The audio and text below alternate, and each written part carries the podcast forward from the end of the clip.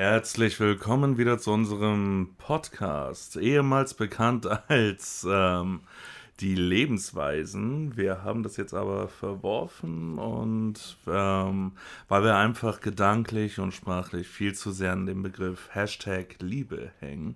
Und da haben wir uns gedacht, ach meine Güte, warum sollen wir jetzt noch ein Wort einführen, äh, noch einen Begriff hier etablieren? Also wird auch dieser Podcast Hashtag Liebe genannt. Also können wir jetzt sagen, entweder war das, äh, das was man vorher gehört hat, war es, äh, entweder war es ein Pilot äh, und das hier ist jetzt die erste Folge oder das hier ist die zweite Folge. Letztendlich auch egal, wir freuen uns, dass ihr wieder dabei sind. Wir sind Frank. Hallo. Und ich bin Stefan und wir haben heute auch noch zu Gast da Uli. Hallo. Weil Uli wollte ja unbedingt nochmal sagen, dass es gar nicht so einfach ist, in einer S-Bahn Hallo zu sagen. Hallo. Denn die Reaktion auf ein männliches oder weibliches Hallo ist durchaus unterschiedlich.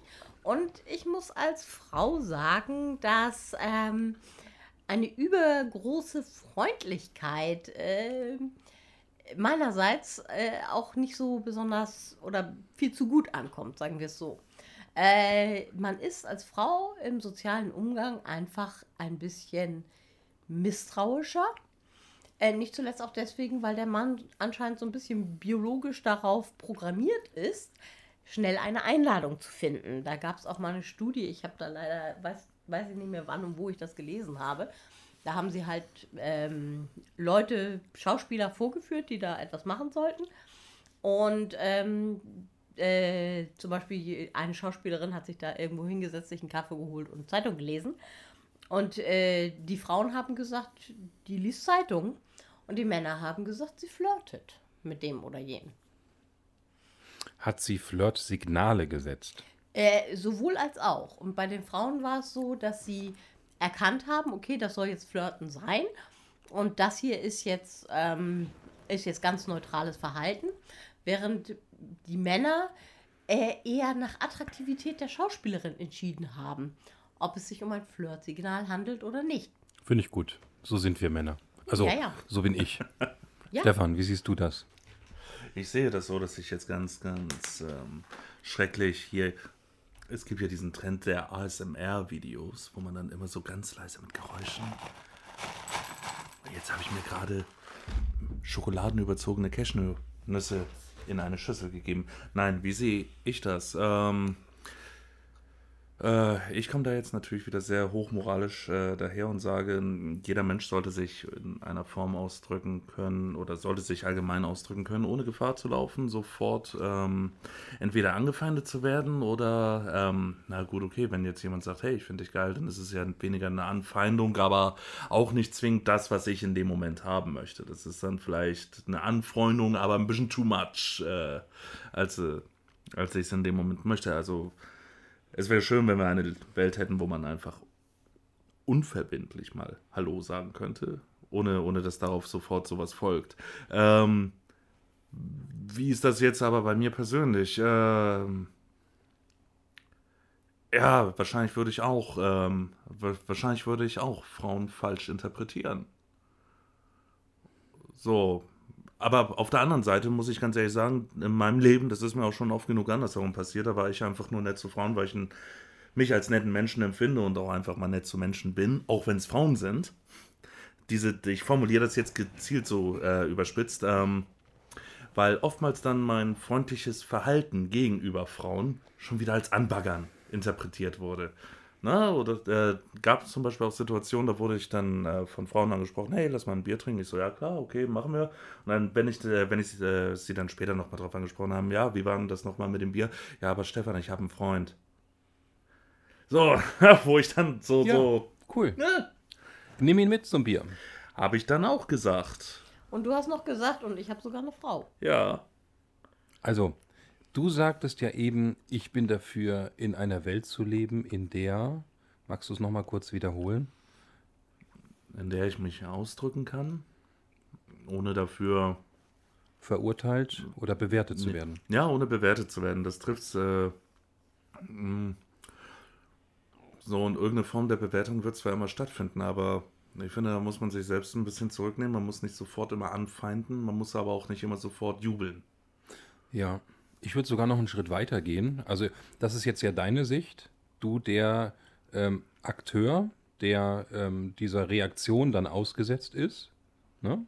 Ich sage, ähm, ich wünsche mir eine Welt, in der wir Menschen mit dem, was sie sagen, denken, fühlen oder handeln, einfach so stehen lassen können, ohne es zu bewerten.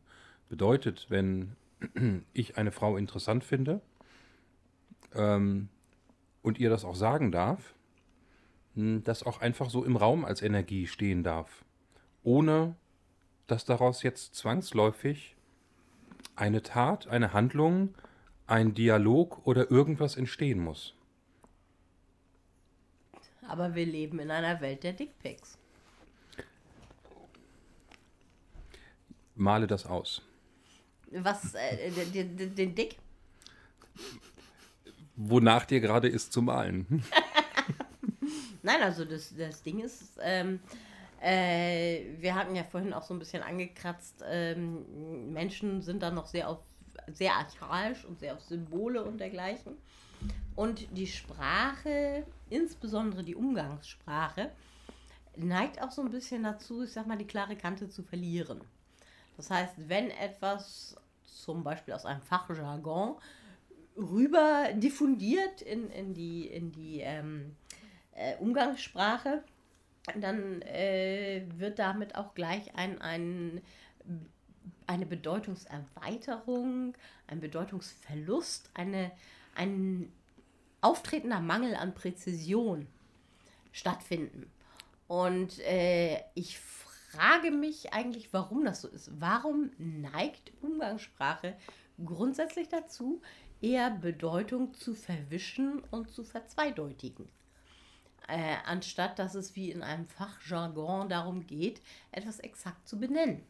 Ich hatte ein interessantes Gespräch mit einem Psychiater, der mich fragte, warum ich eine derart gehobene Sprache äh, verwende. Und ich habe ihm auch gesagt, äh, weil Umgangssprache häufig so missverständlich ist.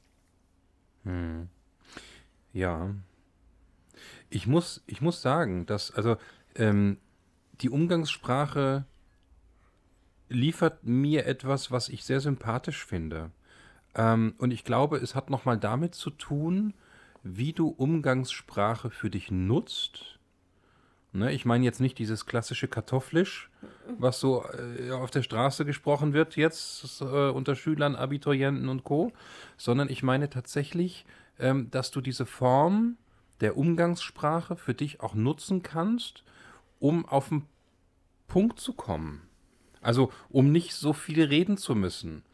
Ähm, ist aber vielleicht auch meiner Situation im Alltag geschuldet, weil ich habe drei Kinder und ähm, also eigentlich habe ich vier, aber mit drei lebe ich zusammen und ich rede über den Tag so viel, erkläre so viel, erläutere so viel und habe manchmal einfach keine Lust mehr, mich zu deutlich zu artikulieren und wünsche mir deshalb genau das, was Stefan gesagt hat, dass das, was ich in dem Moment sage, einfach so stehen gelassen werden darf, ohne dass ich jetzt ein Wort wie boah krass ähm, jetzt noch groß erklären muss. Weil boah krass heißt ja für mich, ich finde jetzt gerade etwas total spannend. Oder mich regt etwas an, auf, wie auch immer. Äh, bestes Beispiel daran ist ja, ähm, letztendlich geil. Geil. In der ursprünglichen Bedeutung bedeutet es gerade und aufrecht. Ich habe mal formschön gelesen. Nee, nee, gerade und aufrecht. Gerade und aufrecht. Okay. Da, ähm, Im äh, sexuellen Sinne oder im, Äh, nee, also da war dann ein, Botanisch. ein, im ein botanischen? Ja, ja, der, der, der, ein geiler Stamm ist einer, der schön gerade ist und aus dem man guten Stecken machen kann. So ist, glaube ich, dann auch irgendwann das Wort ins Sexuelle übergeglitten. Ja, ja, weil, Weil, weil dann war ja auch etwas gerade und aufrecht. Richtig. So, und, Okay. je, und irgendwie kommt ja jetzt fast die ursprüngliche Bedeutung zurück. Ja, Durch, es gibt durch das Hineinwachsen in die Jugendsprache. Es gibt tatsächlich noch mehr. Also ich, ich wusste, ich, ich wusste eine ganze Zeit lang gar nicht, dass geil immer noch Jugendsprache ist.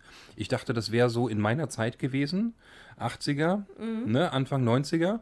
Ähm, und ich weiß, dass zu der Zeit meine Eltern dieses Wort extrem anstrengend und nervig fanden. So wie ich wahrscheinlich jetzt auch einige Wörter nervig finden werde, mit denen meine Kinder um die Ecke kommen werden. Aber Aber geil hat es wenigstens in die Charts geschafft. On Friday, the 13th of December, Bruce and Bongo discovered Germany's most successful word. Geil. ge ge ge geil. Geil. Stimmt. Und es ist ein sehr altes Wort. Erzähl. Ja, es ist tatsächlich schon mittelalterlich. Und wie gesagt, damals dann mit der ähm, ähm, Bedeutung von aufrecht und, und gerade. Interessanterweise kommt es einmal auch äh, im Herrn der Ringe vor. Das ist mir damals sehr aufgefallen, weil der Herr der Ringe ja äh, zumindest in der richtigen ähm, In der richtigen in der Übersetzung. richtigen Übersetzung. Ja, komm, ganz ehrlich. Äh, oh, wenn, wenn, Fro, wenn Sam zu Frodo sagt, okay, Chef, dann, dann ist das nicht mehr meine Übersetzung. Ähm, nein, also in der alten Übersetzung ähm, äh, ist ja auch durchaus auf, auf das Sprachniveau geachtet worden und äh, Tolkien selber als äh, Professor für Englisch äh, an der Universität von Oxford hat natürlich dementsprechend auch sehr auf Sprachebenen etc. geachtet. Ähm, aber da kam tatsächlich einmal geil vor. Und zwar in der Beschreibung von Gollums Haaren, die wie geiles Unkraut über seine Stirn. Äh, ich, ich glaube, das war. Ist das im Buch so übersetzt? Im Buch ist das Im so Buch, übersetzt? aber im Film kam es definitiv nicht vor. Nein, nein, nein. Da kam ja so einiges nicht vor. Ähm, du hattest eben gesagt, ähm, äh, Uli, dass ähm, geil in seiner ursprünglichen Bedeutung jetzt wiederkommt. Du meinst, ähm, äh, meinst du damit dann, äh, dass jetzt heute mehr, ähm, wenn, wenn ich heute sage, ey, geiler Typ, dass es dann nicht irgendwie synonym ist für ein geiler Hengst, sondern für Ehrenmann? Oder ein aufrechter Mann? Ja, eben. Oder, oder Ja, klar. wie, wie, wie, Also- wie, also kommt diese zum- Beobachtung? Zumindest ist die, diese ähm, äh, Bedeutung von geiler Typ ist wieder weitaus dichter an der, an der äh, Ursprungsbedeutung von gerade und aufrecht äh, als äh, das zwischenzeitliche Verwenden für, ähm, wie war das, ähm, äh, Sek Sexualtrieb äh, geschaltet oder irgend so. Ich, ich weiß nicht mehr, was unsere Biolehrerin damals gesagt hat. Sie hat uns dafür äh, zur Rede gestellt, dass wir Schwanzgesteuert oder wie? äh, das hat da, schwanzgesteuert war nicht unbedingt das Wort, was unsere Biolehrerin verwendet. hat. Aber, aber es war das, womit sie es dann äh, übersetzt hat. Also Ja, ja. jetzt so sinngemäß geil, schwanzgesteuert, gierig. Gierig. Sexgierig. Ja, aber am Ende doch auch wieder nur ihr eigenes Problem, oder? Äh, nein, ich meine, nein, es ist naja, ja- es hat ja was in ihr angetriggert, das Wort. Jetzt kommst du mir schon wieder mit Triggern. Ja. Ähm, Und du mit deiner Eloquenz. Ja, selbstverständlich. Abgesehen davon äh, bin ich manchmal auch ganz schön genervt davon, wie äh, spezielle Termini gerade aus der psychiatrischen äh, Praxis äh, oder Klinik ähm, reinkommen. Also jedes Mal, wenn irgendjemand ankommt und einen äh, politischen Gegner diffamiert, indem er sagt, das sei doch schizophren, dann denke ich die ganze Zeit, okay, würdest du auch zu Schäuble sagen, äh, er, er als Krüppel soll sich mal verpissen?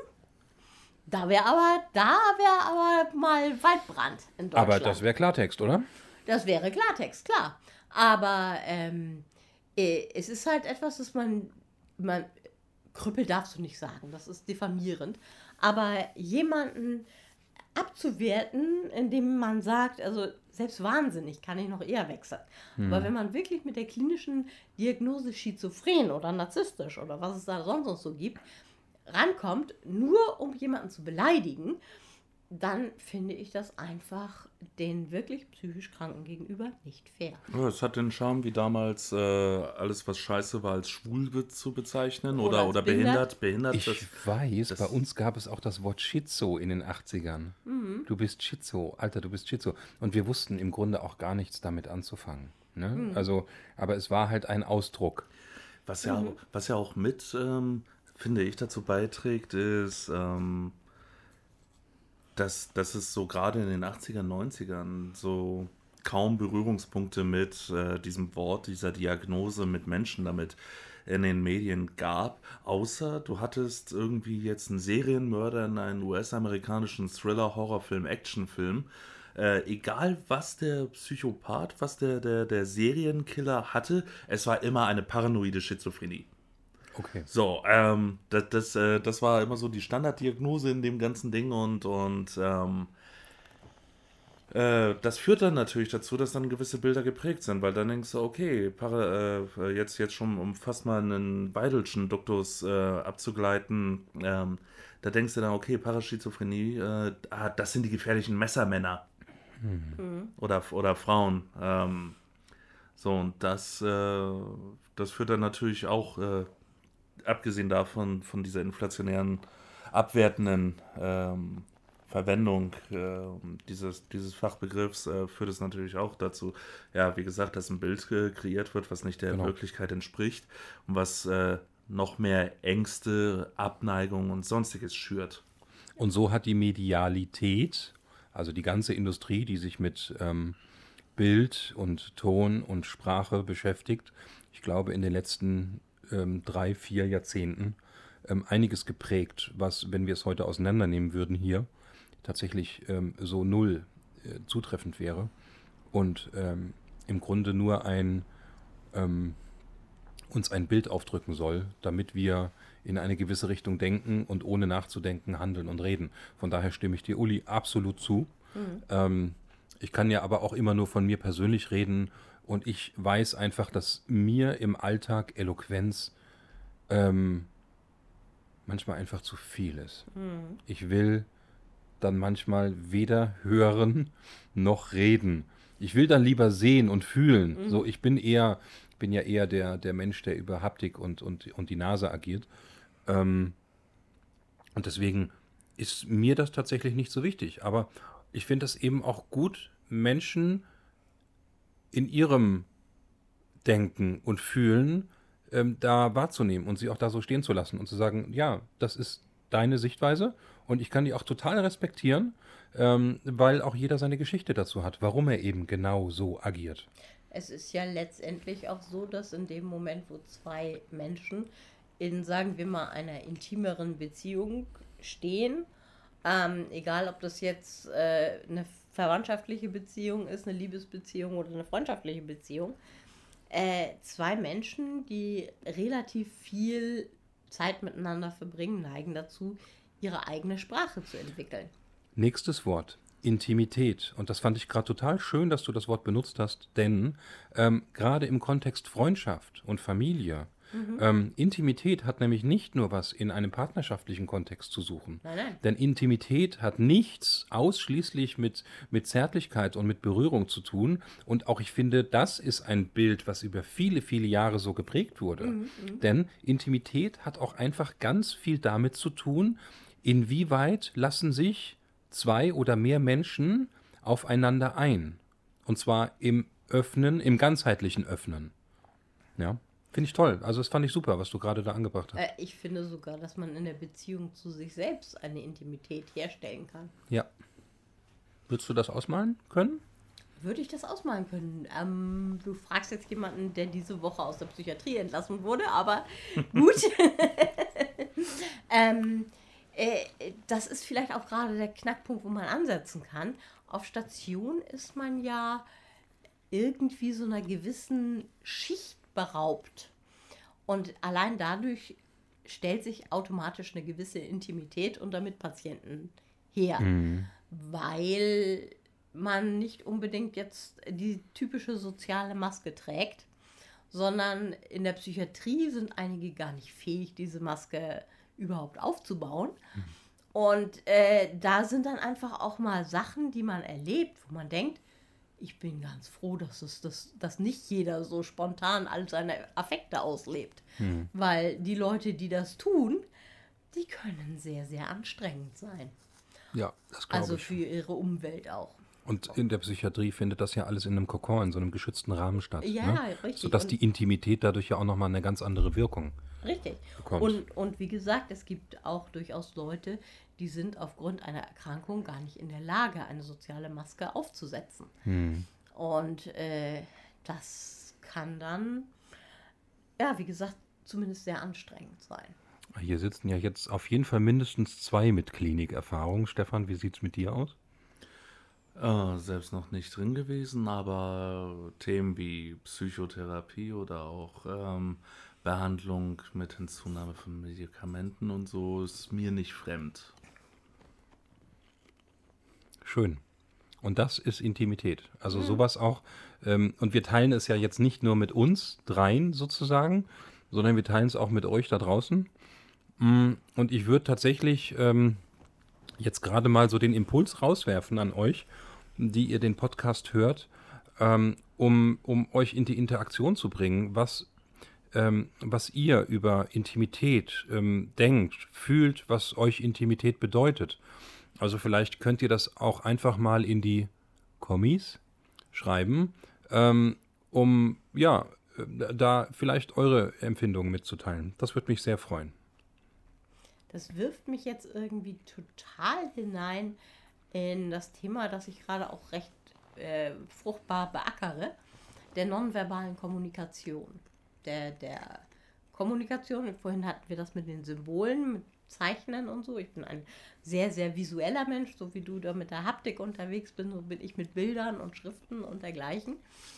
Und ähm, äh, aber auch im, im, im Tanz beispielsweise oder in der Musik. Musiktherapie hat mir vorher nie wirklich was gegeben. Ähm, aber dieses Mal, wo es einfach auch hieß, mach mal, da habe ich zum Beispiel gemerkt, dass ich doch ganz gerne auf so einer Trommel vor mich hin klopfe. Und ich war richtig, äh, der Therapeut sagte, der Motor der Gruppe. Rhythmisch oder kreuz und quer? Sowohl als auch. Eine Weile auch mal den Rhythmus gehalten. Früher habe ich immer gedacht, Rhythmen halten, das schaffe ich nie. Ich weiß auch nicht, inwiefern das jetzt eventuell damit zu tun hat, dass ich so langsam meine Rückschulung auf die linke Hand als abgeschlossen betrachte. Weil ich anfange, Sachen ganz und gar von mir aus und spontan mit links machen zu wollen, statt mit rechts. Mach's doch einfach mal mit links. Ja, also äh, ich habe ja nicht mal gewusst, dass ich Linkshänderin bin, äh, bis ich dann mal auf die Idee kam, da war ich auch in Therapie und irgendwie kam mir das Ding so, mach einfach mal verrückte Sachen. Ich habe mich daran erinnert, dass ich früher als Kind auch mit links geschrieben habe. Und dann habe ich da mal auch das Zeichnen versucht und war überrascht, wie unterschiedlich das ist. Ähm, auch übrigens bei Schriften. Also rechts habe ich ein derartiges Gekrakel, links äh, bin ich schon für meine schöne und akkurate Schrift gelobt worden. Jetzt mittlerweile, wo ich sie ja nun auch schon länger geübt habe. Und ähm, äh, als ich dann gemerkt habe, ich kann Spiegelschrift schreiben, flüssig, aber nur mit links. Das ist so ein typisches Umschülerproblem. Also Leute, die umgeschult wurden von der rechten auf, äh, von der linken auf die rechte Hand. Da will ich einmal kurz äh, was zu sagen, einfach nur ein bisschen mehr zum Verständnis zu der Thematik. Was hat das jetzt eigentlich mit, mit wie umgeschult und so? Ähm,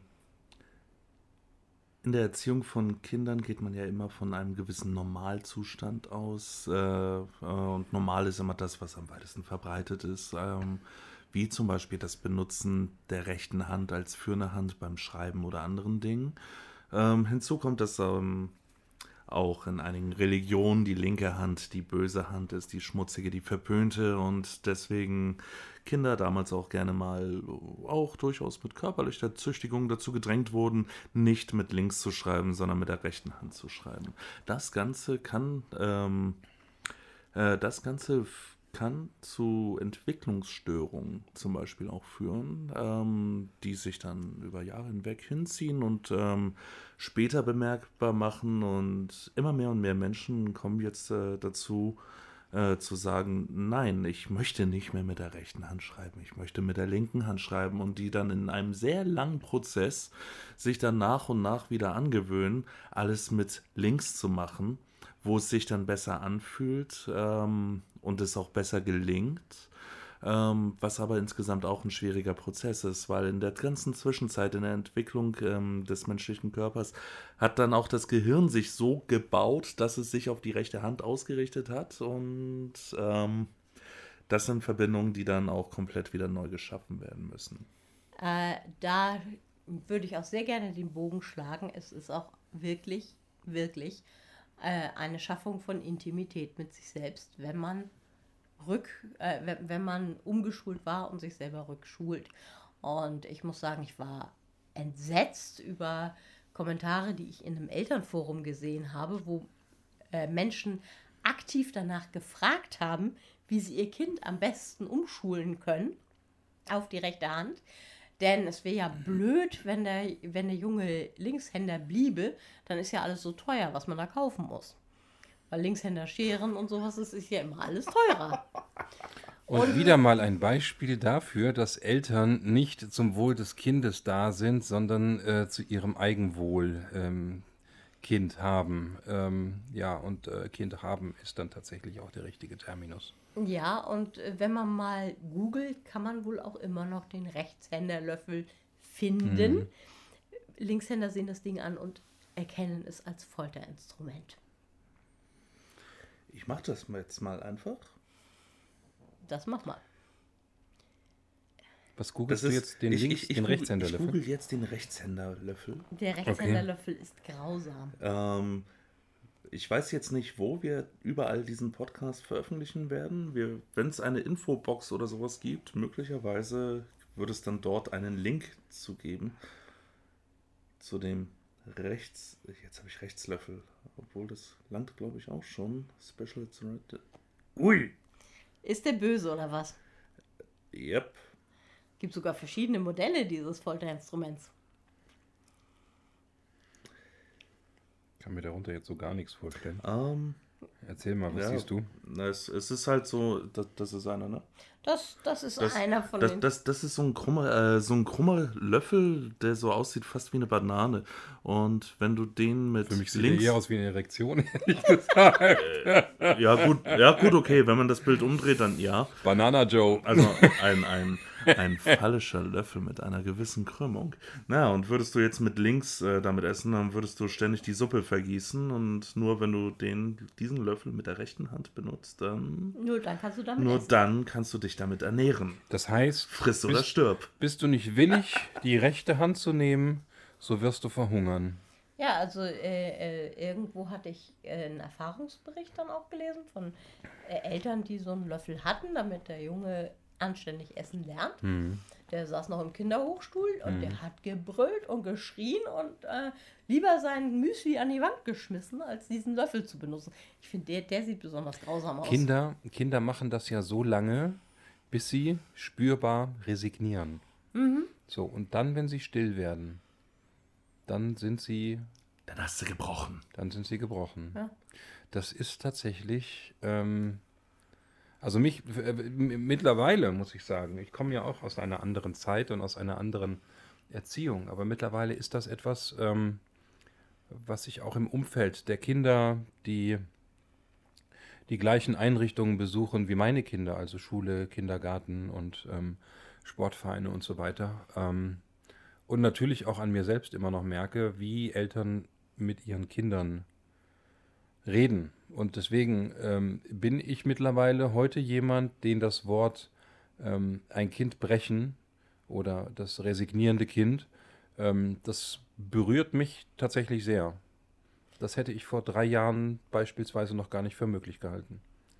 Ich habe in meinem Zuge der, der Recherche zum Thema Linkshändigkeit, die ich recht ausführlich getätigt habe, weil mich das auf einmal sehr interessiert hat, dieses Thema, ähm, äh, bin ich äh, darauf gestoßen, wie lange das gemacht wurde, gängige Praxis war. Hm. Äh, und man darf nicht vergessen, es ging bis dahin, dass man den Kindern die linke Hand mit heißem Öl verbrannt hat. Nein. Doch. Das ist ja mittelalterlich, oder? Das ist mittelalterlich. Oder dass Ärzte die gesunde Hand eingegipst haben, damit das Kind umgedrillt wird. Oder Lehrer haben sich auf die Hand draufgesetzt oder sowas. Und in der Schweiz darf man das auch immer noch tun. Und hier rate mal, wann das Gesetz für den Verbot von Gewalt in der Erziehung, äh, wann das äh, Gesetz geworden ist in Deutschland. Ich tippe mal irgendwann in den 90ern. ich tippe deutlich später. Wenn du das Jahr 2000 tippst, tippst du richtig. Ja. Ui. Diese, diese, diese Erkenntnis, die unterbreche ich einmal kurz mit dem Hinweis. Lieber Mensch, der uns zuhört, liebe Menschen, die uns zuhören, das hier ist der Podcast Hashtag Liebe. Ihr hört hier gemütlich zu dem Stefan, dem Frank und unserem Gast, der Uli. Und Gäste sind uns jederzeit willkommen. Wie ihr merkt, Und tretet auch gerne mit uns in Interaktion, in Kontakt, verewigt euch in Kommentare, schreibt uns an, äh, Facebook oder wo auch immer ihr gerade diesen Podcast hört. Wir freuen uns. ich habe ja gesehen und geluschert, dass unser Podcast auf Soundcloud, war das stand vorgestern, 18 Mal gehört wurde. Finde ich geil. Also ja, wie viele ja. Doppelthörungen dabei waren, weiß ich jetzt nicht. Ich, ich, ich, ich wollte schon sagen, also ich, ich 16 und, und du zweimal oder, oder ja, wie war genau, das? genau, genau, genau. Aber ich habe ganz, ganz viele liebe, nette Menschen da draußen, ähm, die mir ähm, nicht nur über die sozialen Netzwerke verbunden sind, die mir tatsächlich gesagt haben, höre ich mir an. Mm. Und ich war auch so dreist, nach einem Feedback zu fragen, aber ich glaube, das ist einfach, soll jeder sich melden und was sagen, wenn er Lust dazu hat. Punkt. Ja. Wir essen übrigens Popcorn beim Podcast. Hört man das? Podcast Po- sozusagen. ein Pop- ein Podcast. Ein Podcast. Das heißt, wir kommen jetzt wieder in die ASMR-Section. Popcorn. Und jetzt hört ihr mir zu, wie ich, wie ich hier Popcorn in eine Schüssel hinein. Oder, in Oder- ein oder- Dekolleté. Oder in mein Dekolleté. Das, das, das sind jetzt Die Tüte bleibt hier.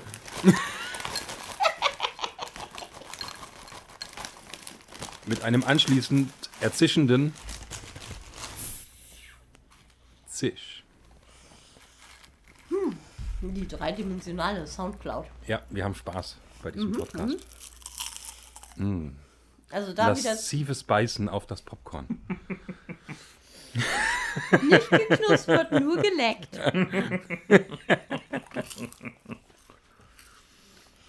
Mm. Was natürlich zur Liebe auch passt. Ich finde es so schade, dass im Deutschen ähm, die, es nur noch die Liebe gibt. So, früher gab, hatten wir ja wenigstens noch Minne. Minne. Minne. Ich habe meine Laute nicht dabei, Uli. Habe ich, glaube ich, das erste Mal gehört, als meine äh, ähm, Tante mal von ihrem Sohn sagte, er fröne jetzt der Minne. Also er war frisch verliebt. Auch ein schönes Wort. Frönen. Ja, frönen. Aber äh, das Ding ist einfach, Liebe ist im Prinzip ein ganz schöner Wischiwaschi-Begriff geworden. Wenn man es mal mit dem, mit dem Griechischen vergleicht, wo es doch sehr viel differenzierter zugeht. Du meinst mit Amor Eros oder was weiß ich was?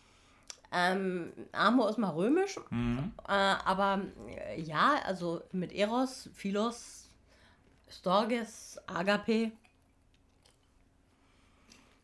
Also es gibt viele Wörter für die Liebe. Viele Wörter für die Liebe, die jeweils unterschiedliche Arten von Liebe bezeichnen. Weshalb man sich, und wie gesagt, ich bin ein Fan davon, präzise auszudrücken vermag. Gibt es was, was im Deutschen irgendwie dem Ganzen nahe käme? Also kennst du Wörter, die man, mal abgesehen von Minne und Liebe, jetzt, ähm, obwohl Minne heute wahrscheinlich auch kaum noch einer kennt, außer er hat zufällig mal in der Schule in der siebten Klasse Romy und Julia gucken müssen, ähm, kennt? Ähm, ich, mm, also das, das Wort Minne hat ja nun auch wieder einen spezielleren ähm, Ton angenommen. Mm, Bezieht sich ja jetzt nur noch auf, auf, auf diese ähm, äh, die, die klassische höfische Liebe, was ja dann noch wieder was, ein ganz anderer Schuh ist. Ähm, aber ja, ich finde es ich find's ein bisschen schade, dass man, dass man so, so, so verwischt ist in, in den Lieben. Deswegen ja zum Beispiel, jetzt sind wir wieder beim Herrn der Ringe, der Plot mit Sam, Gollum und Frodo komplett geändert werden musste. Erst haben sie überlegt, aus Sam eine Frau zu machen, äh, weil es einfach das Ding gibt, dass Sam sagt, ich liebe dich, Herr Frodo. Das Problem ist, dass äh, wir in dieser, ich fand den Ausdruck wunderschön, habe ich mal gelesen, in dieser notgeil prüden Gesellschaft leben, wo dann ähm, äh, aus äh, Ich liebe dich, wer auch immer du bist, ähm, ra äh, rauskommt, ich will dich bonern oder von dir gebonert werden. Ja. Und es liegt einfach. Also Liebe wird, ich liebe dich, wird gleichgesetzt mit ich will ficken. Ja, ja, ganz viel, ja. Ganz viel. Mhm. Krass. Also äh, gerade wenn das Männer untereinander sagen, ist das schwierig. Für, Ich- für einige. Ich ähm, wähle es tatsächlich auch mit Bedacht, muss ich sagen, weil in meinem Umfeld viele mit dieser ähm, Offenherzigkeit ähm, gar nicht umgehen könnten. Also Mhm. die Ironie äh, käme dann sehr, sehr schnell zum Vorschein. Ähm, ich weiß nicht, ob Ablehnung ähm, dabei wäre, das kann ich mir jetzt nicht vorstellen, aber ähm, durchaus auch Sätze wie, ja, da bist du schwul oder ähm, was willst du von mir? Äh, klar, klar, ja. Das Problem ist, wir sind tatsächlich doch ähm, relativ emotional verkrüppelt. Ich persönlich denke, das hat einerseits mit unseren jüdisch-christlichen Wurzeln zu tun, insbesondere unter Einbeziehung von Platon, also Reich der Ide Ideen, dieses, dieses ideale Leben, das dem Geist und der Seele gewidmet ist und dann später, wo man dann ja auch ähm, philosophisch dann dahin ging, ähm, zu sagen, der Engel ist ein rein rationales Wesen und der Mensch ist dann irgendwo zwischen Tier und Engel und je mehr er sich dem Geiste hingibt, ähm, desto weniger ist er Tier, während die Frau natürlich als, als äh, werfendes Stück Vieh, Muttersau, ja auch über gar keine Seele verfügt und Ja. maximal auf 50% Geist kommen kann. Einer zumindest hat uns das zugestanden. Ähm, Also Männer können auf 100% kommen, Frauen maximal auf 50%, das ist klar. Äh, tja, also die beste Frau ist ein halber Mann. Das heißt, die Kirche ist davon ausgegangen, dass der Mensch, der emotional agiert, eigentlich ein Krüppel ist. Äh, dass er zumindest dem Vierschen verhaftet ist stärker. Also da, da tritt es zuerst auf, diese, diese Trennung von, von ähm, äh, Geist und Körper. Und äh, es wird dann in der Aufklärung eher noch verstärkt äh, durch die Überbewertung, sage ich mal, der Vernunft des Logos, des klaren Geistes. Und auch da natürlich immer mit drin, die Frau, die hat das gar nicht so drauf, weil Männer haben das mehr drauf. Äh, an, dieser Persön an dieser Stelle ein persönlicher Einwurf. Ja. Meistens, wenn jemand wirklich absolut durchknallt, emotional, sind das nicht Frauen, sondern meiner Meinung oder meiner persönlichen Erfahrung nach sind Männer sehr häufig ähm, viel impulsiver und leidenschaftlicher. Impulsiv bin ich auch. Definitiv. Ja, und, und äh, Frauen sind sehr viel berechnender. Äh, ich glaube, dass diese Zuschreibung von Frau emotional, Mann vernünftig, ähm, so eigentlich kompletter Humbug ist. Nicht so. nur eigentlich, das ist Humbug. Ja. Also einem, einem Geschlecht eine gewisse ähm, stärkere Emotionalität oder Impulsivität oder irgendwas zuzuschreiben, halte ich für absoluten Mumpitz. ähm, ich erinnere nur an Frauengold. Da sind, da sind wir an dem Punkt, wo wir auch schon das letzte Mal drüber geredet haben, Emotionen zulassen können, dass man auch als Mann durchaus mal Emotionen zeigen darf und nicht nur beim Fußball, weil das ist ja auch so ein, äh, so ein Problem, dass du als Mann ähm, ja nur ein sehr begrenztes Spektrum an, an zugestandenen Emotionen hast, die du, die du zeigen darfst und auch äh, die Intensität ist äh, relativ beschränkt. So als Mann heulen geht ja schon mal gar nicht. Äh, höchstens, höchstens so im ärgsten Katastrophenfall zum Beispiel oder vor Freude vielleicht wollen oder, oder äh, große Ausnahme Fußball, deine Mannschaft hat verloren, da bricht natürlich auch die Welt zusammen. Ähm, und wenn du, wenn du dann als Mann die ganze Zeit mit diesem, äh, unter diesem, mit diesem Deckel auf, in deinem, über deinem emotionalen Kessel dann lebst, denke ich, ist die Gefahr auch größer, dass es dann auch einfach mal zum Ausbruch kommt. Äh, ja. So, so, sei es jetzt der, der, wer ist, ist es ein Deutscher, sagt man Familiendrama, ist es ein Türke, sagt man Ehrenmord. Ähm, äh, Mumpitz, egal. Äh, Gefühle müssen raus. Eben, das sind, das sind ja auch meistens Geschichten, die aus einer emotionalen Kurzschlussreaktion passieren ähm, und jetzt nicht irgendwie von längerer Zeit geplant hat. Ich glaube jetzt nicht, dass der Mann, der vor den Augen seiner, äh, seiner Kinder seine Frau geköpft hat und dann zur Tankstelle gegangen ist, den Kopf am Tresen abgegeben hat und dann die Tat gestanden hat, ähm, dass der sich darüber zwei Wochen lang vorher Gedanken gemacht hat. Das glaube ich jetzt mal. Äh, tut mir leid, wenn ich da jetzt thematisch ein bisschen reingrätsche, aber was bei mir gerade hochgekommen ist, wenn die richtige Mannschaft ein Tor geschossen hat, gab es eine viel stärkere, längere und emotionalere Reaktion meines Vaters, als wenn ich eine 2 geschrieben hätte oder, oder eine 1. Du darfst reingrätschen, es ging ja auch schließlich gerade um Fußball. Ja. Aber ähm, ist tatsächlich so, ja. Mhm. Ja. Also die, die Frage ist immer, was ist dem jeweiligen Mensch wichtig? Wo findet er sein Ventil? Wo hat er gelernt, auch das Ventil zu finden? Also am Ende des Tages würde ich jetzt einfach mal die steile These in den Raum stellen, dass dein Vater auch selbst von seinem Vater ähm, genau das nicht gelernt hat, sonst hätte er es weitergeben können, in irgendeiner gearteten Weise. Äh, ich glaube, das trage ich nicht in die Öffentlichkeit. Es ist ja auch nur eine These. Von daher können wir es können tatsächlich so stehen lassen. Ja. Ähm, ich, wollte, ich wollte zu dem, was du gesagt hast, Stefan, ähm, noch das Thema oder den Begriff Selbstliebe mit einbringen. Also im maskulinen Kontext gesellschaftlich wird ja Selbstliebe auch ganz klassisch mit der, mit der reinen Onanie gleichgesetzt. Ja. Und ähm, das ist nun mal einfach deutlich mehr. Und ich weiß auch aus einem Leben in diesen einfachen ähm, und unwissenden Denkbaren, wie leicht es ist, über einen Kamm zu scheren, in eine Schublade zu stecken und ähnliches. Und ähm, darf heute von mir sagen, und das ist ja auch der Grund, warum wir hier sitzen und uns kennengelernt haben, ähm, dass wir einfach über Liebe und alles, was dazugehört, ähm, ganz, ganz anders denken. Viel offenherziger, viel weltoffener und vor allem absolut geschlechtsunabhängig. Und die Menschen im Leben, die mir wirklich was bedeuten, die mir auch wirklich tief was bedeuten, also die mir, mit denen ich auch einen Austausch habe, ähm, der das Wort Intimität auch verdient, mhm. ähm, dass ich den Menschen auch sagen kann, dass ich mit ihnen in Liebe verbunden bin. Mhm. Und das ist eine Lebensqualität, die ist unglaublich. Also sich dessen auch bewusst zu sein. Mhm. Lebensqualität und Bedürfnisse. Ähm, ich glaube, das ist ein ganz guter Moment jetzt nach einer Dreiviertelstunde, ähm, eine kurze Pause einzubauen. Auch wir haben unsere Bedürfnisse, müssen mal ums Eck gehen, ähm, würden hier einen Break reinsetzen und hören uns im nächsten Podcast. Wie immer, das letzte Wort. Hashtag Liebe.